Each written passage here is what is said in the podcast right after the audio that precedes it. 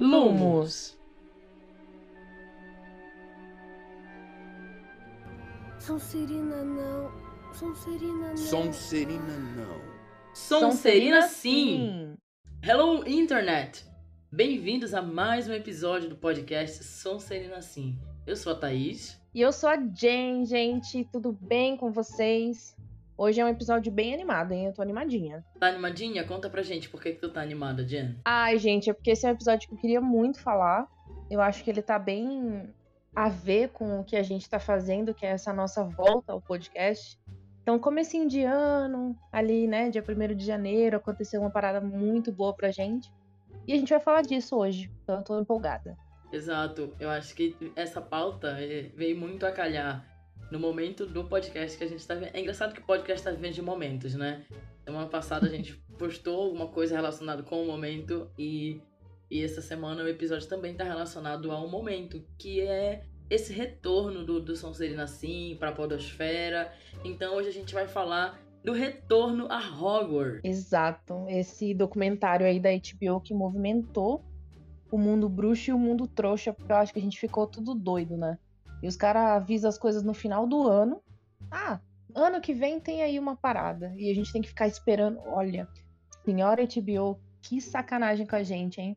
Mas movimentou e foi, foi bem legal. O dia 1 de janeiro foi um dia inesquecível.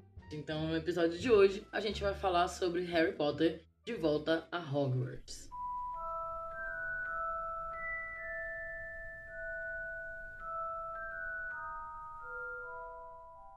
Então, gente, o que foi o De Volta a Hogwarts? Que para mim ele é um filme completo. Ele não é só um documentário, não é só falar sobre as filmagens. Ele é realmente um filme novo. Já eu não tive o mesmo sentimento de ser um filme. Afinal, não, não tem um plot. Não tem uma intro e vai e termina. Eu acho que foi mais um especial mesmo. Um especial de fim de ano. Nesse caso, um especial de 20 anos. Mas ainda assim, um especial. E eu gostei bastante. E, Jenny, tu assistiu dia 1 de janeiro exatamente? Gente, não ouve o que a Thaís fala, não? Que ela é chata mesmo. É um filme, sim. Todo mundo aí, hashtag geral contra a Thaís. sim, eu assisti exatamente. Hashtag de volta a Hogwarts é um filme. Isso. Gente, nossa, olha, se vocês puderem fazer isso, caça ela nas redes sociais dela, bota lá, hashtag é um filme sim. Só pra gente dar uma movimentada. Mas sim, eu assisti no primeiro dia, no, no dia 1 de janeiro, porque eu sou a louca dos spoilers. Eu odeio receber spoiler. Odeio Sério? num grau gigantesco. Então, se alguém no, no dia seguinte me falasse alguma coisa e eu não tivesse assistido, eu ia ficar pé da vida. Mas depois eu reassisti ele com uma qualidade melhor aí nos nas coisas, né, da deep web da internet. Tudo bom? Nossa, Jenny Jack Sparrow. Tá vendo? Eu revi com mais afinco para trazer uma pauta belíssima. Claro que eu não vou falar 51 coisas que eu anotei, né, galera? Mas assim, a gente vai dar uma pincelada sobre as nossas opiniões. Já eu não assisti no dia primeiro, até porque eu passei o fim de ano na casa da minha avó. E na casa da minha avó a gente não tem internet, streamings, porque ela mora numa fazenda. Então eu tava pra lá com ela e eu não assisti. E quando eu voltei, eu meio que, tipo assim, eu já não, não tenho tanto esse problema de spoilers. Até porque 20 anos depois, nada do que eles falaram ali é um spoiler. e eu vi alguns amigos comentando. Todo mundo veio, ai, Thaís, tu viu? Não, não vi ainda, eu vou ver depois. Acabei deixando pra depois, deixando pra depois, não vi. Mas aí, com a volta do podcast, a Jen deu essa sugerida, né? Vamos falar, já que o podcast tá voltando, por que, que a gente não fala do De Volta a Hogwarts também? Eu falei, não, excelente ideia, eu vou assistir. Aí foi aí que eu assisti. Ela assistiu ontem, gente. Dia 16 de fevereiro. Hoje é 17, o dia que a gente tá gravando.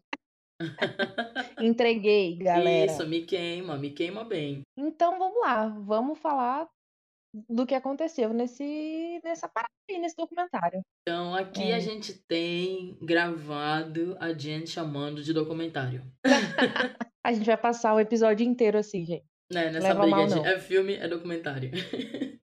Como eu falei, mesmo sendo um documentário, esse é o meu primeiro fato aí que eu trago, a minha observação, ele realmente é um documentário no meio, ao decorrer ali, mas o começo ele realmente começa como um filme.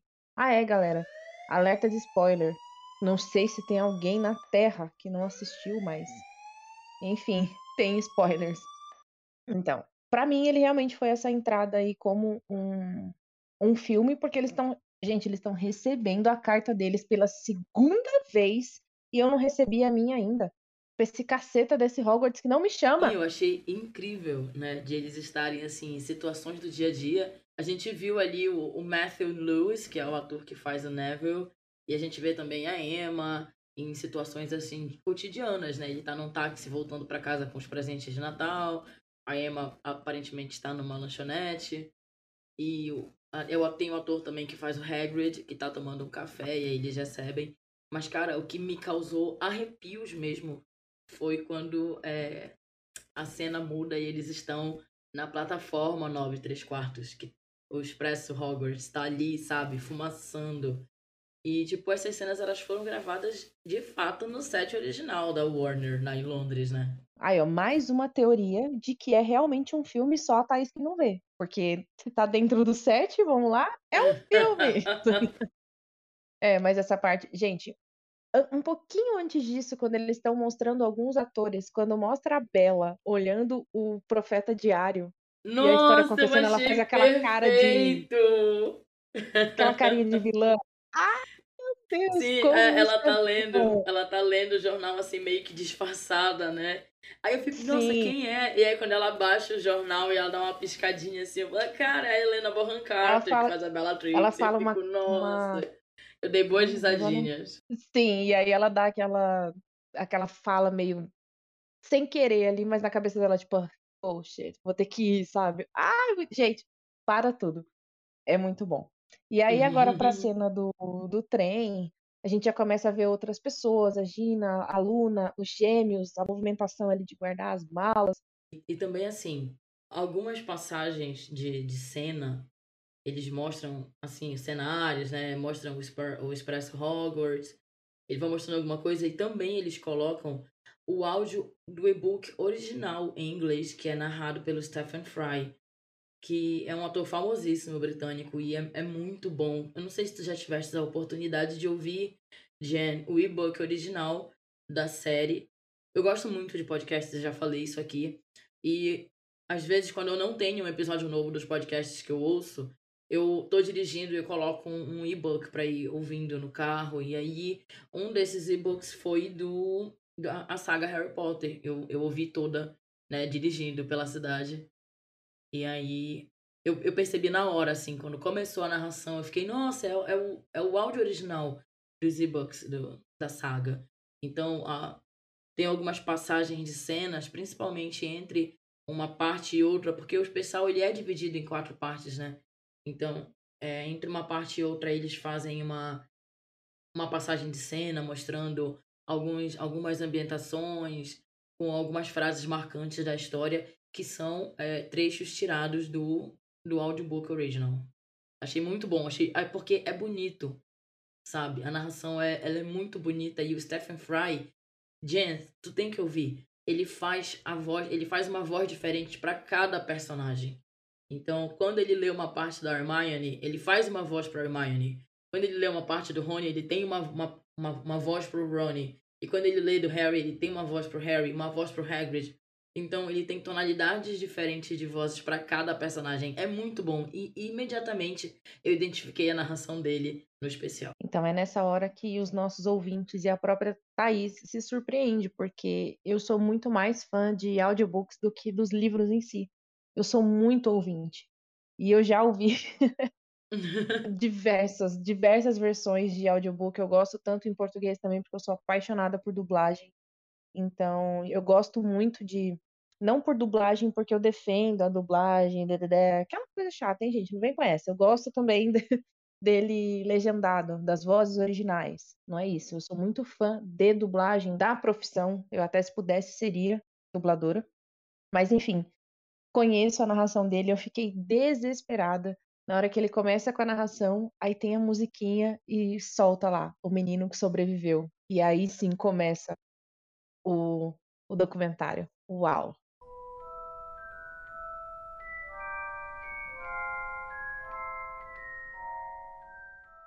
Então, o documentário de fato ele começa com um, um grande baile acontecendo no Great Hall da escola. Eu acredito que tenha sido um evento para receber o casting inteiro lá nos estúdios da Warner. E nesse grande baile tem uma orquestra tocando a, a soundtrack original do filme, que foi composta pelo John Williams. E aí eles se reúnem ali, a gente vê muitos atores do, do casting.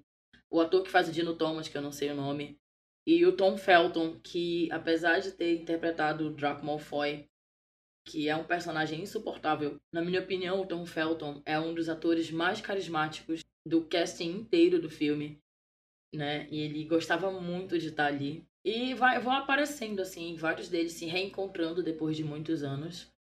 E a partir daí começam algumas séries de entrevistas, né? Que é basicamente o foco do que a gente vai tratar hoje. Eu acho que essa parte do, do salão é bem legal, porque traz aquela, aquela primeira essência de que eles venceram a guerra, e aí eles vêm introduzindo o Harry ali como o menino que sobreviveu. É meio que uma junção de todas essas festas, que eu acho que é a parte mais assim, mais forte, que eles vão passando o nome de todos os atores e umas referências deles. Então, no Sirius coloca uma árvore, aí na Bela coloca alguns, alguns efeitos dela ser vilã e tudo mais, e no final de tudo vem o Harry.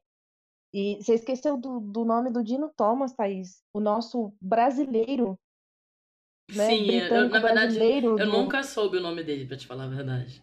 Alfred Lewis Enoch. Enoch, ah. Enoch eu acho. Enoch. Tá vendo? É bíblico. Olha, é, é o nosso. É, é, a nossa representação ali. Mas, enfim, whatever. Oh, que lindo. Obrigada. Obrigada pela informação. Realmente não tinha falha minha.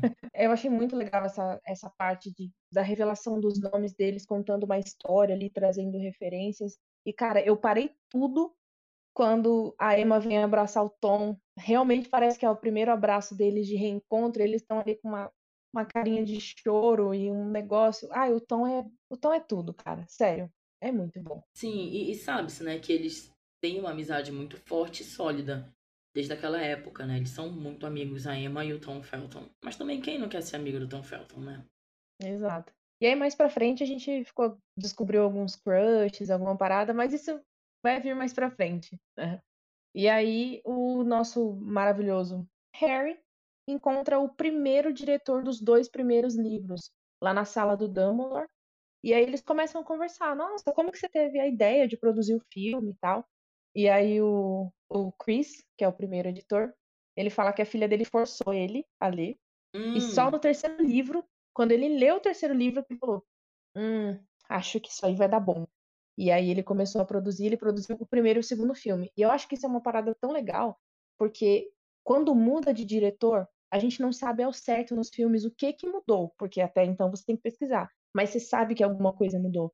Então os dois primeiros filmes ele tem uma característica bem pesada ali do Chris, que ainda é trazer o lúdico, eles estão novinhos ainda. Eu acho que essa é a magia de Harry Potter, cara. Os caras conseguiram mudar a direção e não não perderam o foco de contar a história, de deixar a história tão boa quanto ela deveria ser. Acho que essa é a parada mais legal que tem. Sim, eu acho que é bem isso mesmo, para te falar a verdade, porque eu acho que a gente já conversou sobre isso também aqui no podcast, que os dois primeiros livros de, da saga Harry Potter, são livros infantis.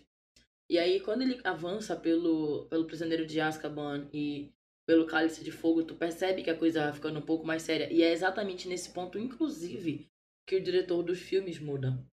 E entra outro diretor que traz um ar diferente um pouco para a série. E também que ele, a, conforme a série vai ficando mais séria, que o tom da série vai ficando um pouco mais sério, um pouco mais mais dramático, é, também tem a mudança para outro diretor. Então, esse realmente o primeiro diretor, ele tinha essa questão de ter mais cuidado com o fato de serem crianças ali. Então ele não censurava, elas brincavam enquanto elas estavam gravando.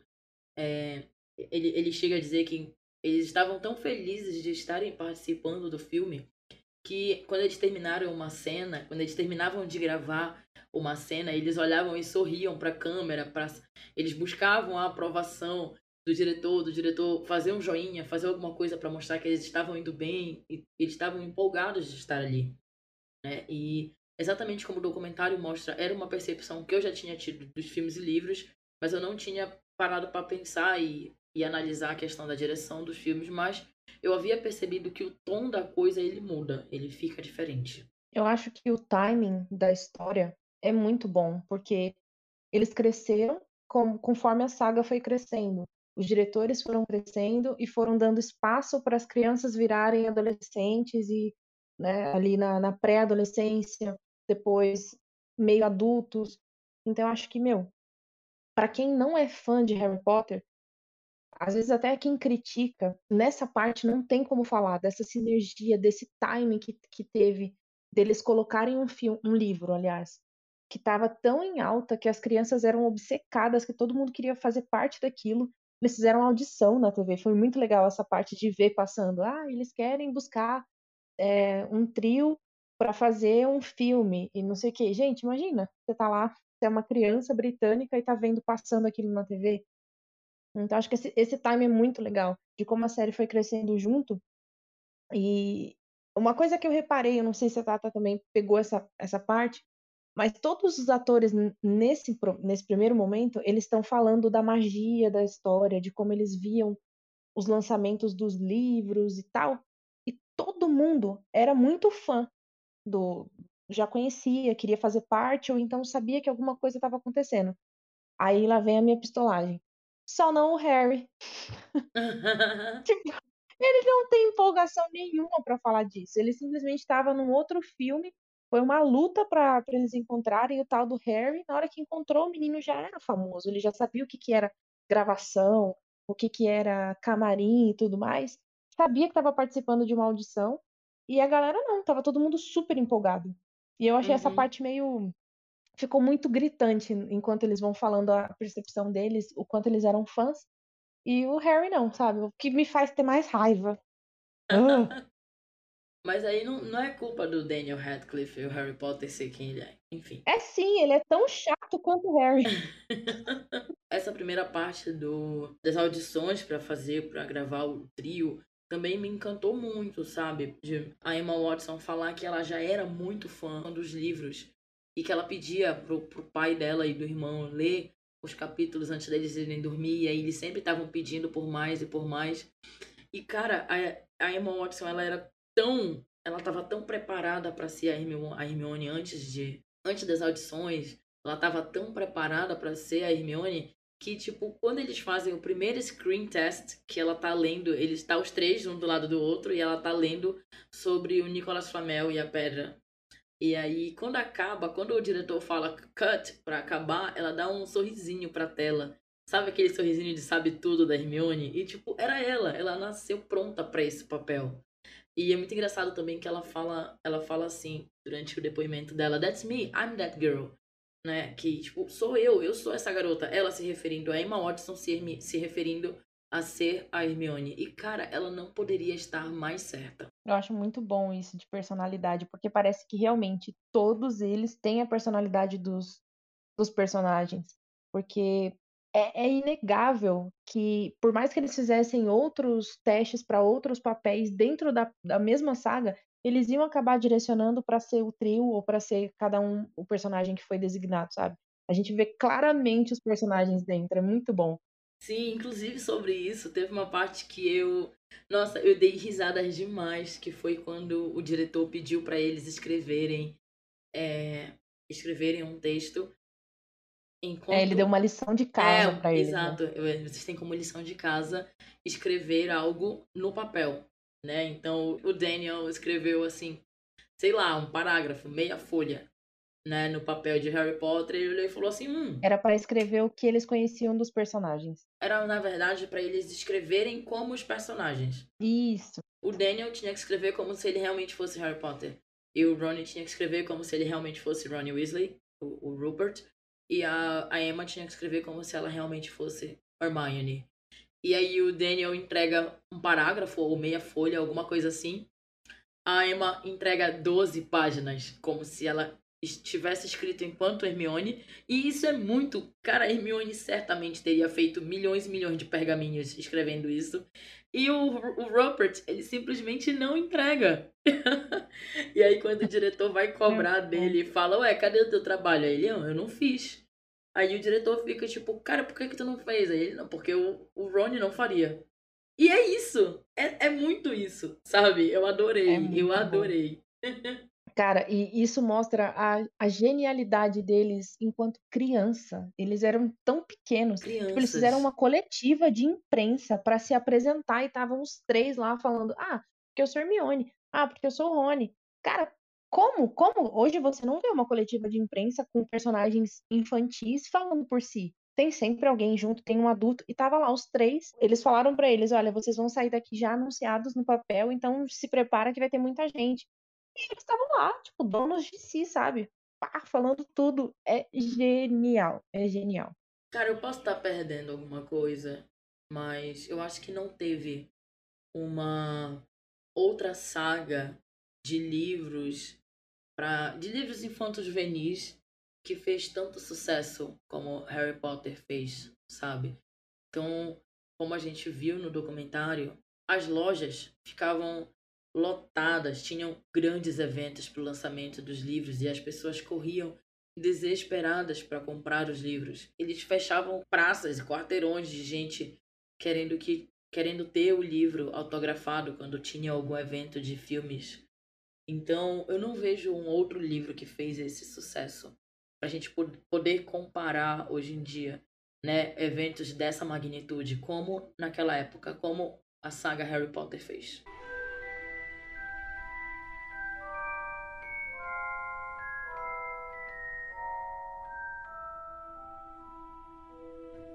Aí agora eu vou, eu vou falar sobre a segunda etapa aí desse, desse documentário. Documentário, viu, Thaís?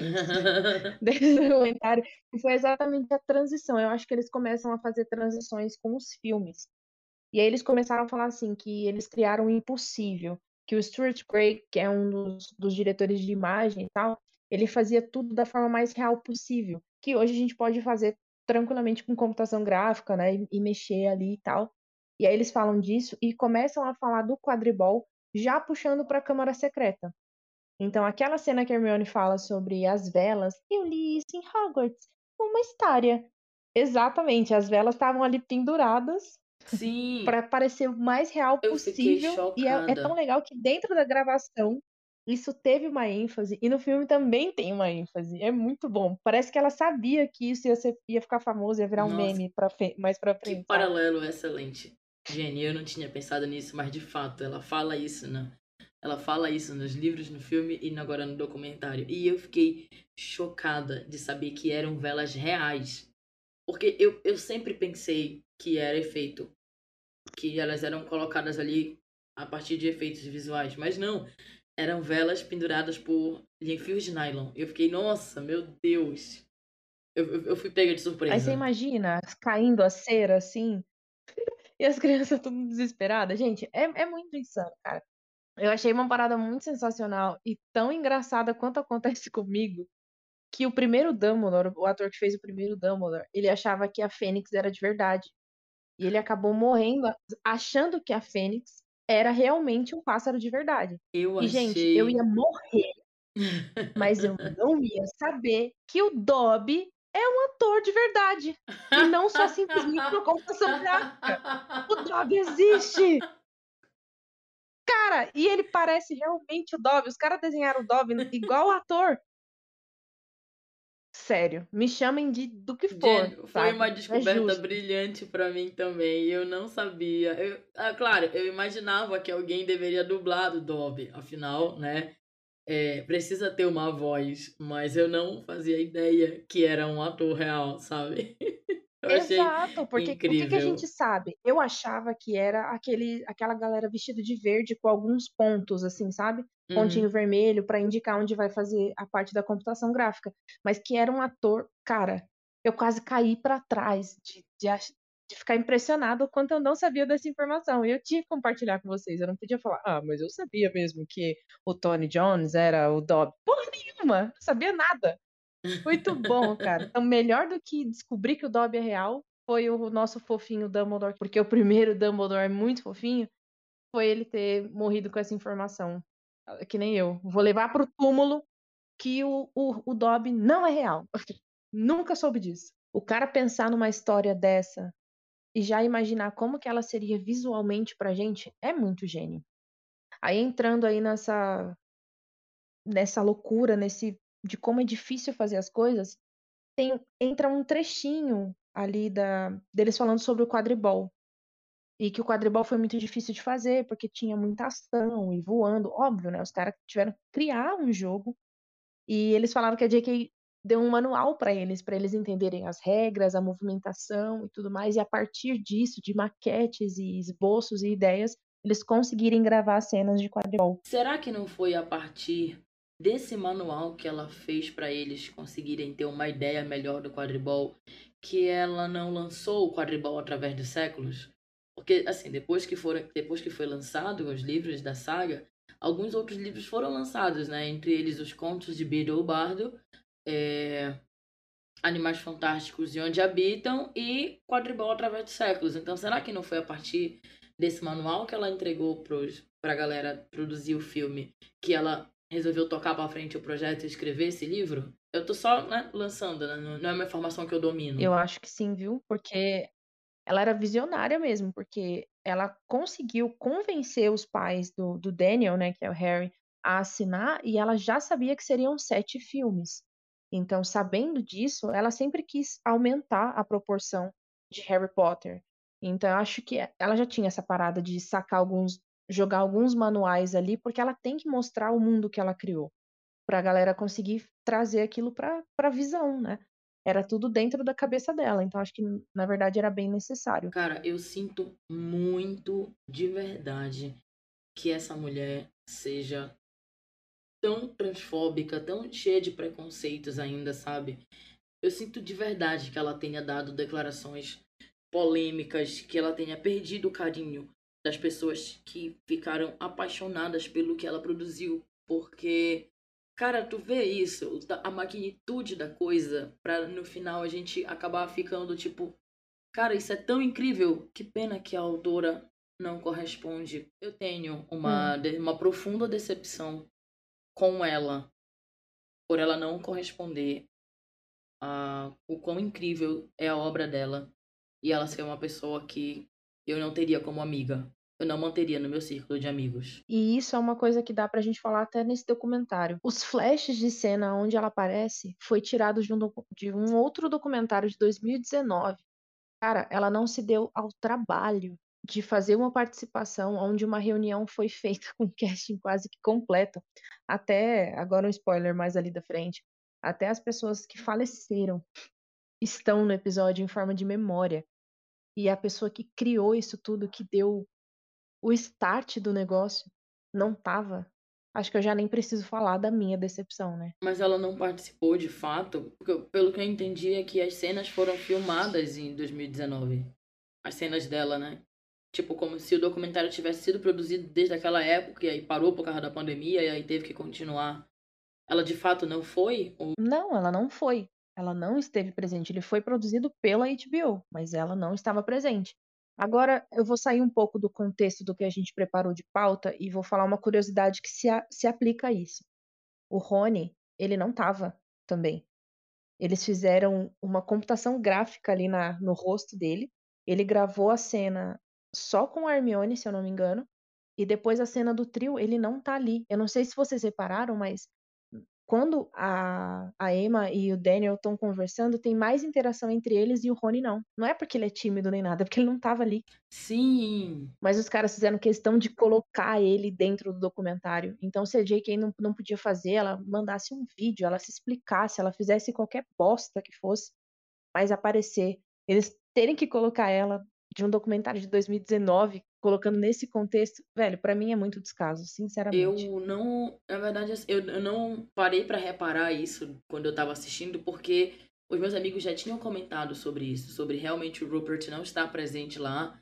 Então eu já sabia dessa informação quando eu assisti o documentário.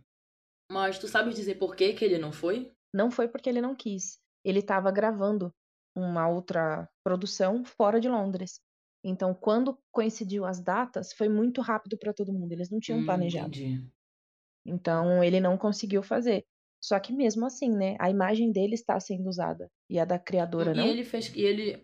reservou um tempo também pra dar depoimentos só solos, né? Aparecem muitas cenas dele falando sozinho. Isso Exato. significa que ele dedicou um pouco de tempo pra trazer a opinião dele e a experiência dele daquela época, ainda que não podendo estar pessoalmente na junto com os demais, né? Então, a gente já corta pra próxima etapa, que vai ser bem mais legal.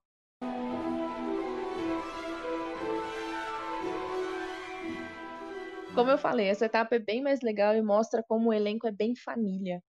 Eles cara, eu acho que é uma é uma coisa que a J.K. tem que aprender, que eles juntaram os Weasley dentro de um cenário como se eles estivessem falando de dentro da toca. Não, era o cenário da toca. E que cena maravilhosa!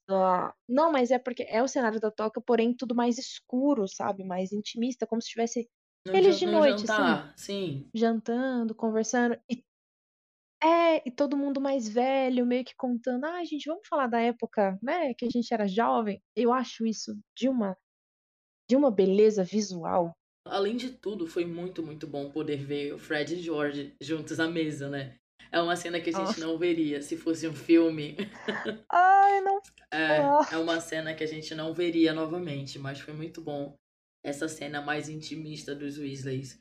E aí tem o contraste deles contando o quanto a família Weasley é família, é unida, é parceira, e aí em contrapartida, os Malfoys. E mesmo assim a gente tem aquele carinho pelos personagens, pelos pelos personagens, ó, pelos atores, que o o pai do do Draco é um fofo, Sim, né. Então ele sim. contando as histórias, o quanto ele meio que tinha que maltratar o Draco, e o Draco era tão bonzinho com ele, o Tom era tão bonzinho com ele, e mesmo assim ele estava ali tipo: "Corta, agora não é sério". "Ai, você tá bem? Tá tudo bem?". E é muito legal também o jeito que eles fazem isso, eh, pra mostrar que são famílias extremamente opostas, né. Como como é a a família Weasley, como é como era o carinho da família Weasley e como é o comportamento da família Malfoy. Eles elas são botadas assim, elas são postas lado a lado, justamente pra gente perceber que uma é o completo oposto da outra. E de dentre essas curiosidades deles conversando, o quão o o Tom era gentil e gente, eu acho que esse episódio todo é do Tom Felton agora, se vocês forem ver, a gente tá endeusando o cara, que ele merece. Mas como ele era fofo, ele era gentil, e o ator que faz o pai dele tinha que ser todo bruto e tudo mais, e eu não sei se vocês pegaram a referência, mas ele ele não queria fazer um vilão, ele não queria ser um um um vilão de filme de criança, como ele falava, porque ele tem filha, e pensava assim: "Ah, que chato, né, ser vilão e tudo mais", e ele fez uma audição Ele estava pra sair como Capitão Gancho no filme do do Peter Pan, né. E aí além de do Capitão Gancho ele ainda ser o vilão da da saga Harry Potter, ele não queria. E ele ia tentar o papel do Gilderoy, que também é um vilão, digamos assim, mas era mais leve, né. Ele acabou sendo ele foi tipo: "Ou você faz o Malfoy, o Lúcio, ou ou é Azkaban, é cadeia". Eh, eu senti, eh, falta da Julia Walters, que faz a a miss a senhora Weasley. Aparece o ator que faz o Arthur, aparece Gêmeos. Eu eu Exato. senti falta realmente da senhora Weasley. Eu fiquei até prestando atenção, falei: "Nossa, será que ela morreu?" Eu espero que não, eu acho que aca acabei de dar um Google aqui pra descobrir que ela não morreu, mas infelizmente ela também não não esteve presente, eu não sei dizer por quê. Vou já dar um Google aqui pra ver por que que ela não foi. Olha, eu tô vendo aqui, ela foi diagnosticada com câncer no intestino em estágio 3. E aí ela passou por um tratamento que foi bem-sucedido, e acho que talvez ela esteja se recuperando, né, afinal é não é uma doença fácil. Acho que deve ter sido por isso que ela não participou. Bom, mas pelo menos, né, não foi uma surpresa aí de muitos que a gente teve de atores que morreram, que é é é bem grande a lista, entre atores e e pessoas que Isso. trabalhavam na equipe, né. Mas saindo de novo aí fo fora aí da pauta, teve uma situação que me deixou meio tristinha, assim, é que o segundo ator que faz o Dumbledore, né, acho que todo mundo meio que sabe que o primeiro foi o o Richard, e depois veio o Michael Gambon. Ele não estava lá, então a galera ficou pesquisando, ficou uma doideira: "Nossa, por que que o Dumbledore não estava?". Gente, ele tá com 81 anos e aparentemente ele tá com Alzheimer. Oh, meu Deus. Então ele tá com problemas relacionados à memória e ele não estava presente, então eu achei uma uma parada, assim, bem É, triste, né? Bem triste, Uhum. sabe? Pra quem me conhece pessoalmente sabe que eu convivi com Alzheimer muito tempo dentro da minha família, então foi uma coisinha que mexeu comigo, assim, sabe?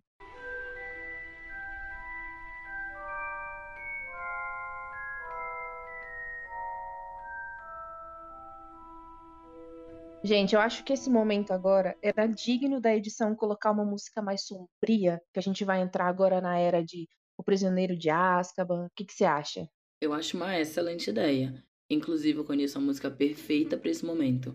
A gente vai ouvir durante esse bloco a música Desolé, do artista e meu amigo Remy Clean. Muito bom, tá vendo? Edição tá aqui pra isso. É, é para isso que você é paga em edição.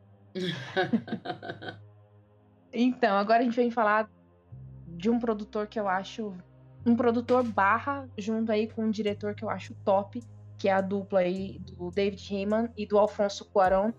Cara, eles deram um crescimento tão gigantesco na saga, tanto de informação de Harry Potter em si, da escrita da J.K., quanto o, o como o, o, o Dan cresceu gravando aquilo. É porque também o cara começou a gravar com o Gary Oldman, né, cara? Então, que é o Sirius. Sim. Cara, eu acho que para mim é um ápice. Eles dois juntos, eles se encontrando, você vê aquela amizade dele, aquela, aquela admiração. É, eu acho que é um, um outro momento que me arrepia muito. É a junção dos dois nesse momento. Essa parte em que eles falam um pouco sobre os personagens deles, inclusive os vilões do filme. Então a gente tem entrevistas aí dadas pelo ator que faz o Lúcio Malfoy, pela Helena Bonham Carter, que é uma fofa. E ela, assim, ela é especialista em vilões, né? Ela já fez ali a Rainha de Copas, de Alice. Ela fez alguns vilões nos filmes do. Eu acho que se bobear, a cartela dela de vilões é bem maior do que a de atuações, aspas, aí normais, viu? Porque ela é esposa de quem é, né? É o melhor diretor que eu, eu posso pensar, assim, na vida, que é o Tim Burton. Então ele só faz filme meio creepy. Então, querendo ou não, ela tá sempre ali presente. A gente conhece ela como uma vilã, mas ela se mostra uma pessoa super doce, uma atriz assim, simpaticíssima. Eu adorei a parte da entrevista dela, é muito, é muito fofo. Ela conversando com o Gary Oldman e aí ela, ela fala, né, eu matei você, aí ele é, me matou. Aí ela, desculpa por isso, sabe? Tipo, ela se desculpando por ter matado o Sirius. Eu achei fofo e engraçado. Então, essa parte deles juntarem um pouco do que aconteceu nos filmes com a vida real, relacionar a atuação deles. Parece que eles estão falando deles em, em, em, vários pedaços, assim. Eu acho essa, essa sacada muito legal. Então, ela se desculpar por ter matado ele, ela fala com o ator, mas ela também fala com, com o, o personagem. É bem legal. Mas então tá, eles eram adolescentes ali, estavam crescendo, a história estava ficando um pouco mais sombria, então muda muito a, a fotografia do filme. Fica tudo muito escuro, é, tem um vilão, mas não é o Voldemort, agora é um, um, até então um prisioneiro, né? Ele não sabia que era tio dele, toda uma, uma confusão até ele se encontrar. E eu acho que nesse filme tem as melhores cenas do mundo, que é entre os três desesperados querendo ali se resolver com. Aí vem Rabicho, e aí vem o Snape, vem o professor, vem todo mundo e vira uma, uma loucura. Eu acho que essa é uma das melhores cenas na vida, assim. é o ponto alto para mim da saga. Da saga inteira? Ou só desse filme, desse livro, do Prisioneiro de Azkaban? Da saga inteira. Eu acho que é um. É uma hum. virada de chave, sabe? para você começar a assistir e começar a levar a sério. Falar, opa, peraí porque muita coisa hum. acontece ali. Eles descobrem muita coisa naquela Entendi. cena. Então, já essa desavença com o Snape fica muito grande. Saber um pouco da história do Rabicho. O Harry querer realmente estreitar os laços e ter uma família. O trio fica muito unido porque vai um atrás do outro ali para tentar se resolver. O Rony machucado. Cara, eu acho que é muito bom. Essa cena é muito boa. Claro que tem outras, né? Mas para mim é um ponto alto. Sim. A verdade é que assim, o Harry, ele sempre quis uma família, né? É a coisa que ele mais desejou na vida. Tanto é que é o que ele vê no espelho de Ojezed, ele é a família dele. Daí, ele é acolhido pela família dos Weasleys, como um deles, tratado como família. E ele, no Prisioneiro de Azkaban, ele descobre que ele tem um padrinho que se importa muito com ele e que é de fato família, não é como família, entre Sim. aspas, né? Sim. é a melhora antes da morte. Já ouviu dizer? Que antes de uma coisa muito ruim acontecer, uma coisa muito boa acontece. Então, na minha opinião, o prisioneiro de Azkaban, ele é a melhora na vida do Harry antes de tudo ruir. Porque aí no, no Cálice de Fogo acontece a morte do Cedrico, que ele leva a culpa, e aí o retorno do Voldemort, que ninguém acredita nele, taxa ele como mentiroso, e aí o mundo bruxo vira de ponta cabeça. Agora eu queria parar de exaltar o Tom Felton para exaltar quem realmente deve ser exaltado, que é o mozão, que é o Alan Rickman, o nosso Snape, o nosso não, o meu, obrigada. Menina, a gente tava exaltando o Tom Felton, era? Até agora a gente exaltou ele o tempo inteiro, né? Agora eu quero falar do, do Snape. Que nesse pedacinho eles falam que o Alan ele era o único que tinha algumas informações privilegiadas. Então eles iam pro set para filmar, eles resolviam alguma coisa técnica e só descobriam depois de ter filmado. Mas o Alan sabia de muita coisa. Quando eles falaram isso, eu me arrepiei inteiro. Eu fiquei tipo, meu Deus, por que me tirastes esse homem, sabe? Até Uhum. nisso. E eu fico imaginando ele todo sério mesmo, com as mãozinhas dentro da capa, assim. Não vou dar informação nenhuma. Ai, cara, muito bom. Sim. Essa informação extra que ele tinha era provida da onde, né? Ele, ele já tinha lido todos Da os própria livros. Da- ele tinha um relacionamento mais estreito com ela? Mais, assim, mais próximo? Tinha, eles falam sobre isso, que ele, ele era meio carudo. E ele perguntou coisas que ele tinha vontade de perguntar. Não sei se ele também parecia ser um cara muito de confiança, não sei como é que era a amizade deles. Mas ele sabia de mais coisas por perguntar mesmo. Por chegar Hum. na JK e falar, e aí, qual foi? Entendi. Cara, o cara era um legilimente, né? Vocês não estão entendendo. era bom demais. Ah, é tão ruim falar era, né? Eu é nunca me muito ruim mesmo.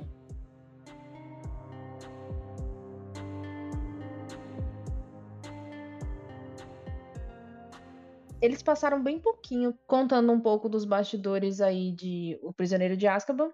E a gente já vai pro Cálice de Fogo, que querendo ou não é um dos filmes mais preferidos aí entre a galera. Se a gente colocar uma enquete, eu acho que boa parte das pessoas falam que é o Cálice. E muito disso eu acho que vem tanto da direção, que agora já é o, o Mike Newell, e eles conseguem colocar uns cenários externos. Então a gente não vê só Hogwarts, a gente começa a ver os arredores, eles se movimentando fora da escola. E aí já chegam novos al- alunos vindos de outras escolas, de outras culturas. Junto disso tudo, tem o pico dos hormônios de adolescente. Então acho que essa, o Cálice de Fogo é uma temática muito engraçada, porque o, o diretor ele é engraçado, então ele traz um pouco de comédia e traz um pouco de ação também. Ação falando ali do torneio e a parte de comédia que é realmente como que os alunos são, como que seriam adolescentes normais. Então eles passam isso pra gente, sendo que os atores realmente eram adolescentes nessa época. É bem Sim. bacana. E é realmente muito legal de acompanhar essa passagem da infância para a adolescência, onde eles começam a se interessar romanticamente uns pelos outros. E aí acontece, como tu mesma disseste, aquela explosão de hormônios. E a gente vê isso acontecendo nos filmes. E o documentário mostra pra gente como aconteceu por trás das câmeras, né? Nos bastidores. Eu acho que uma coisa que eles colocaram, que o diretor, né, colocou com uma maestria, foi o Harry ser um, um personagem principal, mas nem por isso eles deixarem ele como principal nesse filme. Porque ao mesmo tempo que ele era principal, que ele tava ali, que ele ia participar do torneio de um jeito ou de outro, ele era só um adolescente como todo mundo. Errando, falando errado, com vergonha. Acho que aquela cena deles. Por que, que elas sempre andam em bandos? pra convidar as meninas é muito bom. Eu adoro essa parte. Eu, eu senti que ficou um pouco de falta a questão do olho tonto, né? Ele não aparece.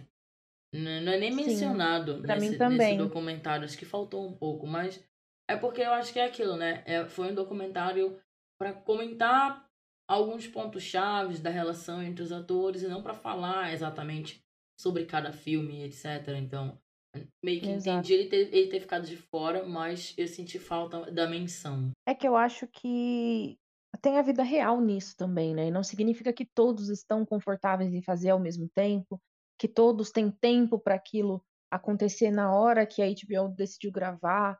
Acho que tem a vida real de cada um. Eu também entendi, mas faz falta, né? Porque são personagens muito bons dentro da saga. E aí a gente Uhum. fica assim meio carente deles. Sim.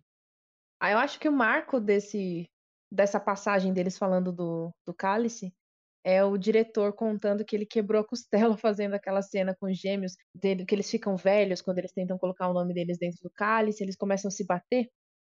E aí o diretor, ele era mais velho, foi tentar brincar com um dos dois, agora que eu não lembro qual dos dois, mostrar para eles, ó, oh, é assim que faz e tudo mais. Ele quebrou a costela. e eu achei essa parte engraçada deles contarem. E dos gêmeos também contando que eles inventaram que tinha uma coreografia para deixar o, o Rony pilhado, sabe? Para ele ficar o tempo inteiro ali tentando descobrir qual que era a tal coreografia, quando na verdade não tinha nenhuma. Era só mesmo coisa de irmão mesmo, pirraçando, e os próprios atores pirraçando o Rupert como se eles fossem irmãos. Eu acho muito legal isso. Aí é agora que a gente descobre que a Emma. É engraçado esse pedaço. Porque eles deixam no começo que a Emma tinha um, um crush no Tom, por ele ser um pouco mais velho, e aí na, na, nas listas que tinha de quem ia filmar naquele dia, ela ficava procurando o nome dele, queria estar sempre perto. Aí depois, no final, eles desconversam que é um amor de irmãos e não teve envolvimento nenhum e fala da amizade. Então por que, que eles tentaram mexer ali com o nosso coraçãozinho. Falando que eles tinham um crushzinho e depois saiu correndo da brincadeira, sabe? Não sei não se não aconteceu alguma coisa, viu? e aí sai dessa parte de, de falar de amizade e crush e tudo mais.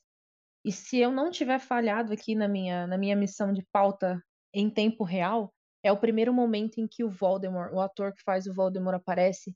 Eu fiquei tipo assim, uau! E aí eles começam a falar sobre o casting do Voldemort, é, como que eles fizeram a caracterização e que a pedido do próprio ator ele queria ter uma aparência mais mais de vilão mesmo.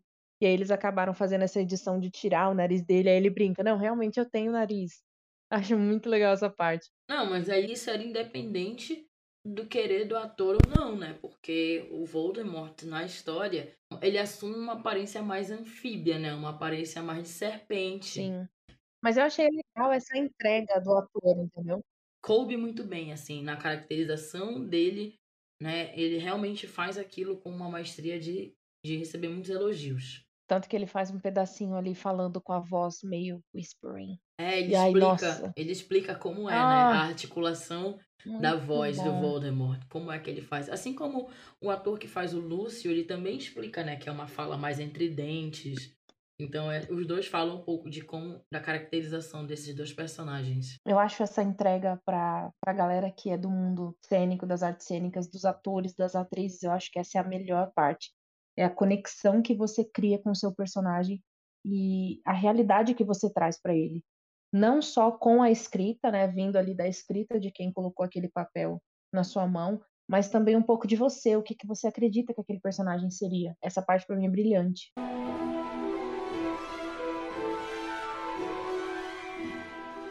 Aí agora entrando ali na Ordem da Fênix, aí eles colocam já Ordem da Fênix juntamente ali barra o Enigma do então, eles fizeram esse, esse mashup aí dos filmes, achei bem legal a sacada deles. Eu acho que é a parte mais divertida.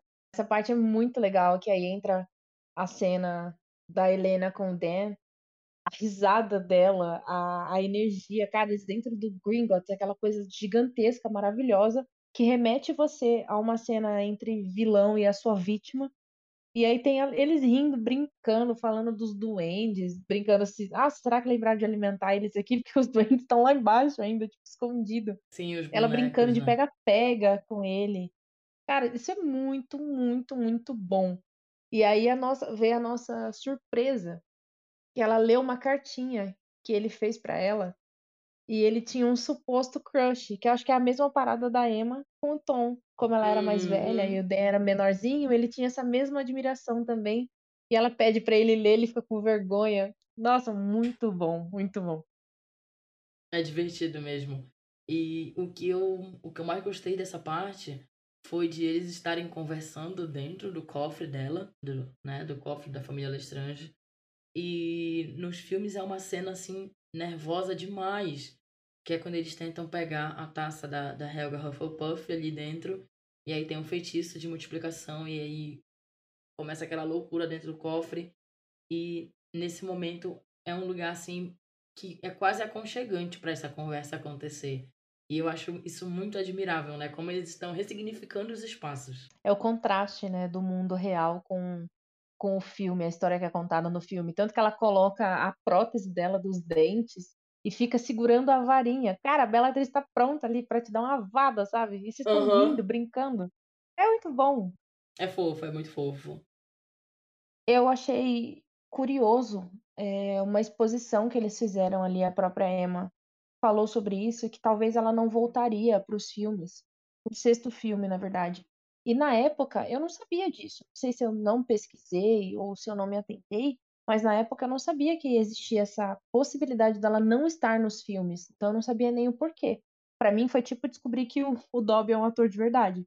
Eu realmente fiquei ali prestando atenção nessa parte para entender o porquê que ela não voltaria.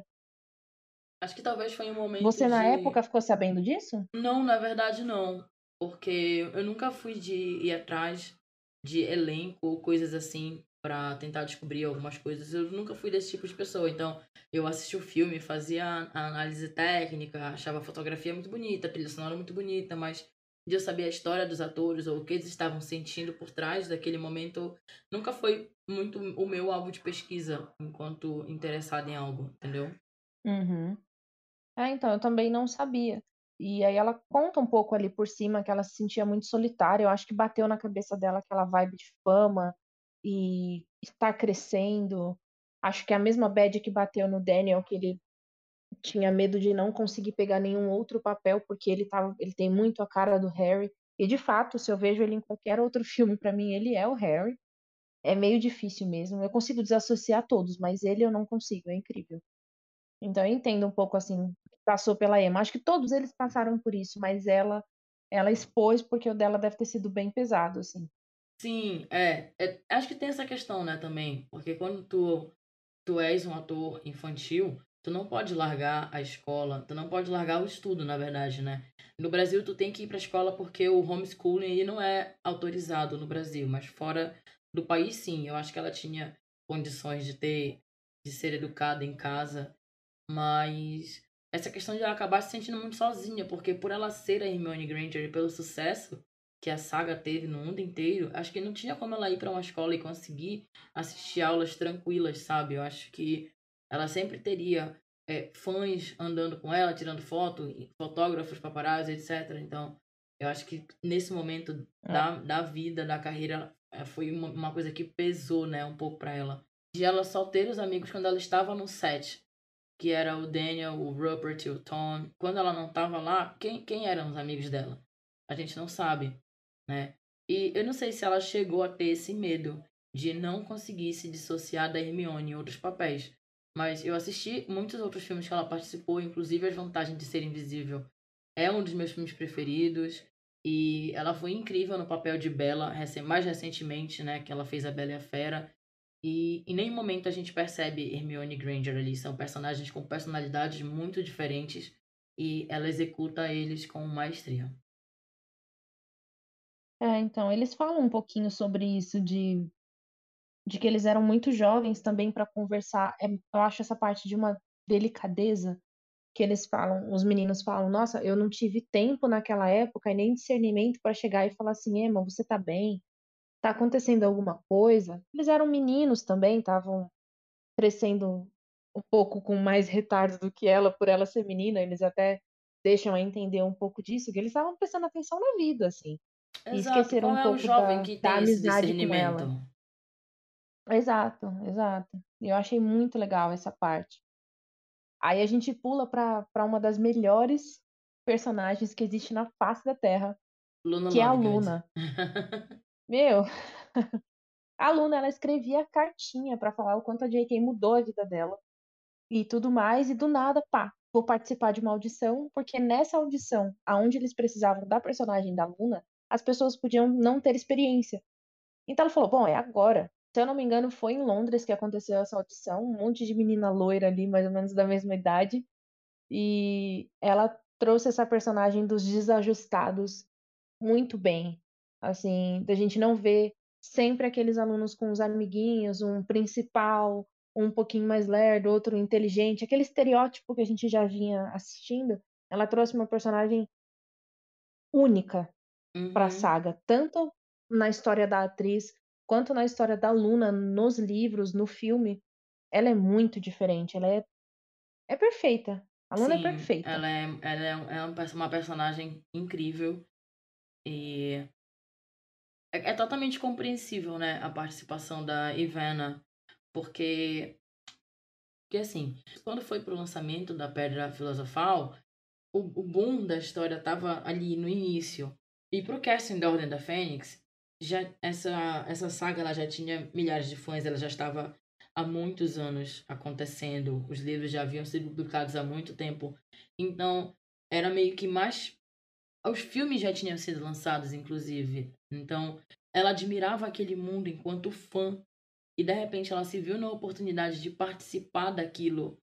E ela trouxe. Tu consegues ver na Luna, dentro dos filmes, nos olhos dela, a admiração dela por aquele mundo. E eu acho que isso que acabou tornando a Luna tão especial aos nossos olhos.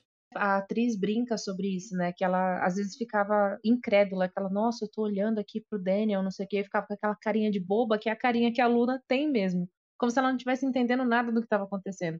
Isso ficou muito bom. A falta dela de experiência como atriz, é, a, o conhecimento visto de fora e não ter crescido junto com o casting foi o que deixou ela muito perfeita pro papel.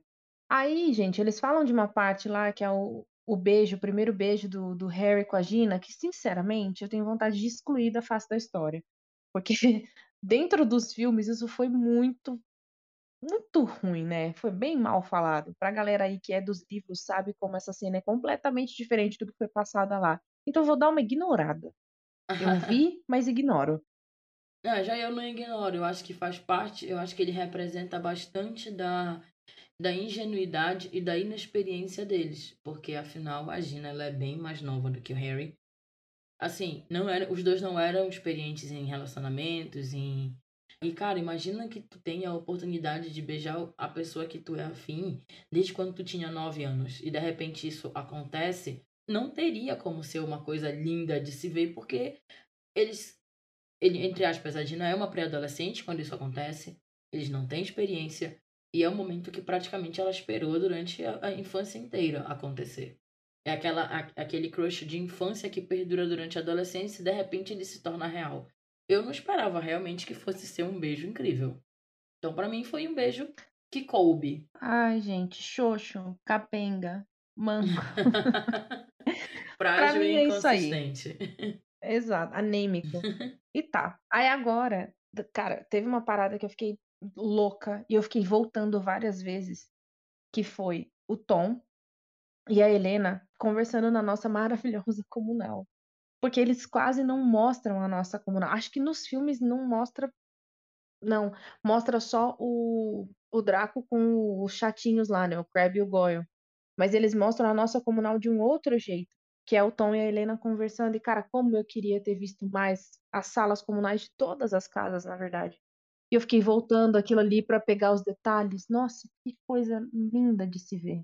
É, pouquíssimas vezes eles mostram realmente a sala comunal da Sonserina. E acho que só no- no- no- nos primeiros filmes ali, quando o Harry toma a poção polissuco e vai lá, que aí aparece, né? E depois a gente não tem mais a vista. Mas é linda, realmente. É muito bonita, é muito bem decorada. E infelizmente aquele cenário não foi mais aproveitado, né? Porque é, é de uma beleza assim sem par. Sim. Mas é bom que também alimenta um pouco das nossas das nossas imaginações, porque quando lança algum algum jogo, algum mapa que alguém viu em algum lugar, enfim, é, é a, é a primeira coisa que a gente quer procurar, coisas que a gente não viu. Então é bom também ter um pouquinho do que a gente não viu. É, acaba né? tendo o seu lado bom.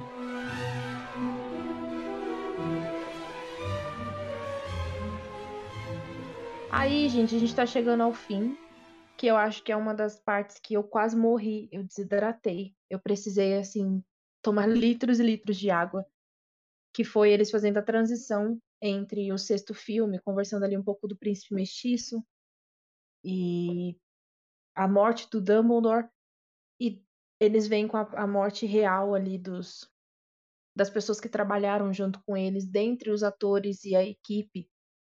E aí eu até tirei um print aqui que vocês não conseguem ver, mas eu tirei um print de todas as pessoas que morreram e mostra na parte de cima do, do salão com as velas acesas e o céu, assim, como se fossem os nomes deles nas estrelas. Gente, só de falar disso já dou uma engasgadinha aqui. Então, varinhas pro alto que. É Sim, eu acho que essa cena foi super bonita.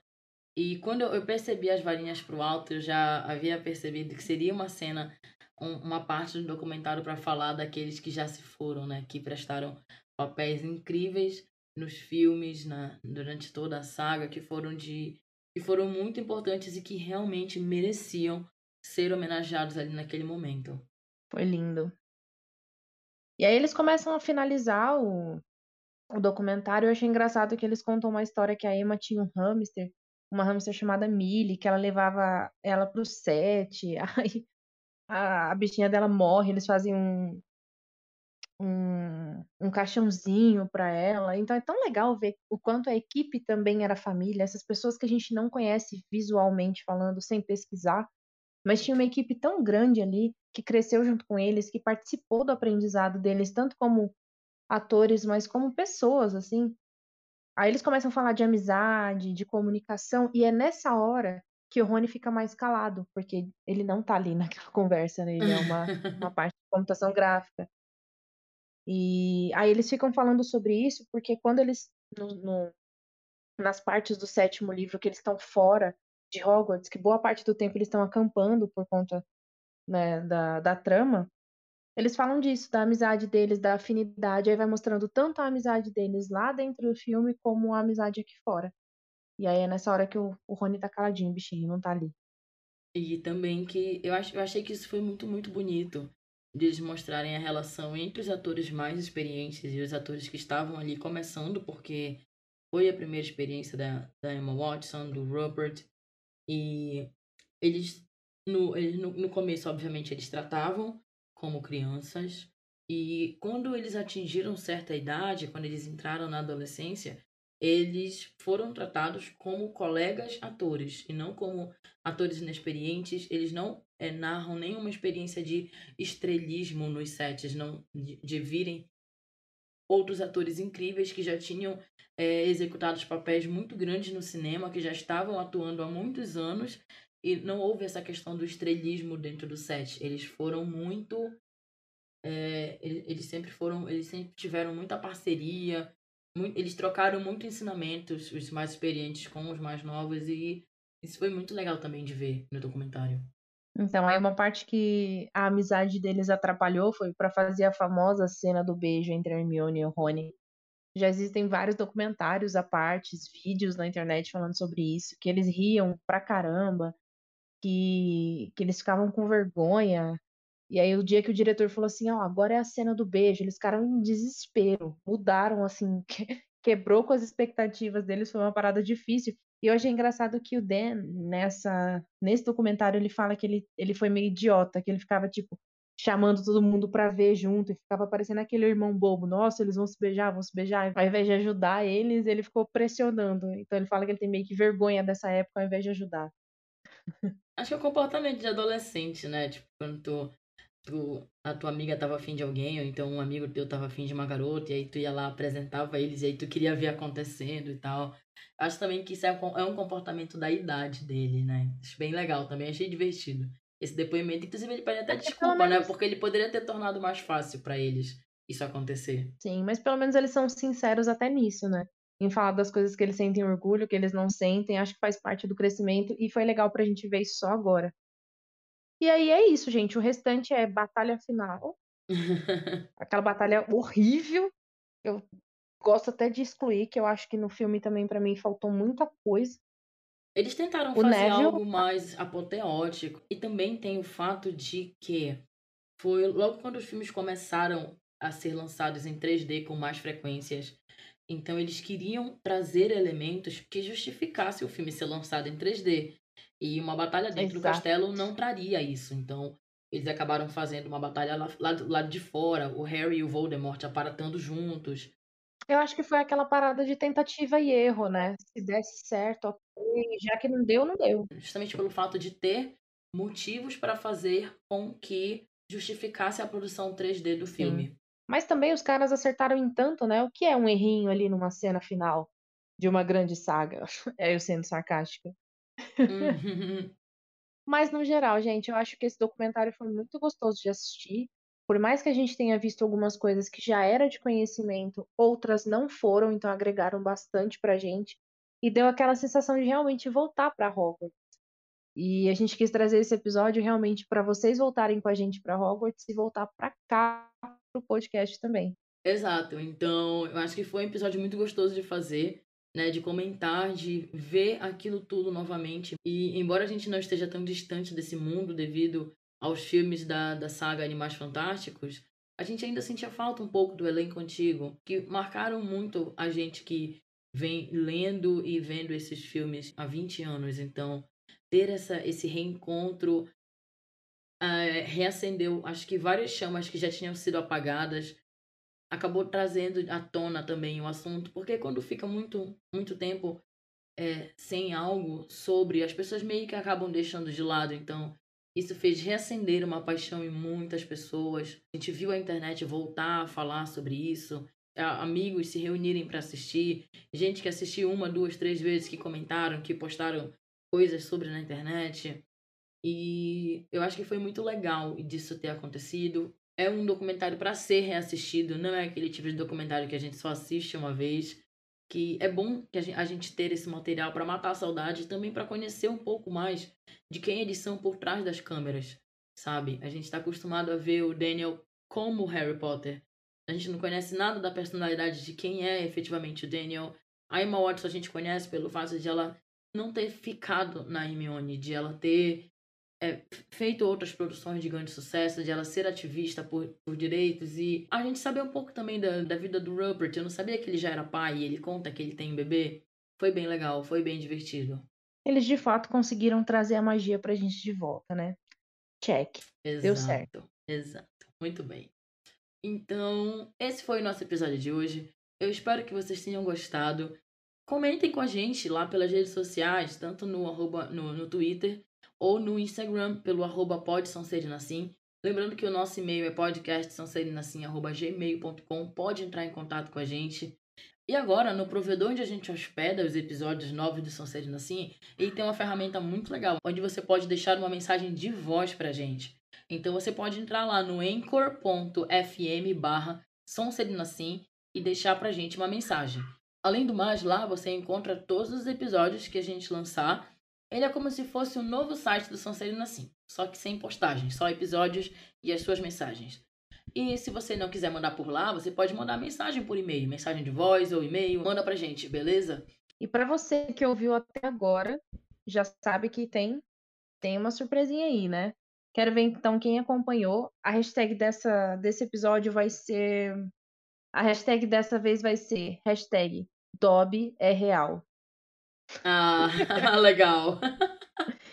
Muito em bom. homenagem à minha descoberta que o Dobby é um ator real.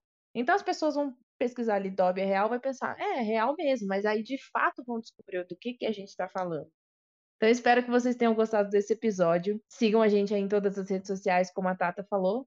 E vocês já sabem, no próximo episódio a gente tá aqui com vocês. Isso, exatamente. Voltem para mais. Voltem sempre. After all this time. Always.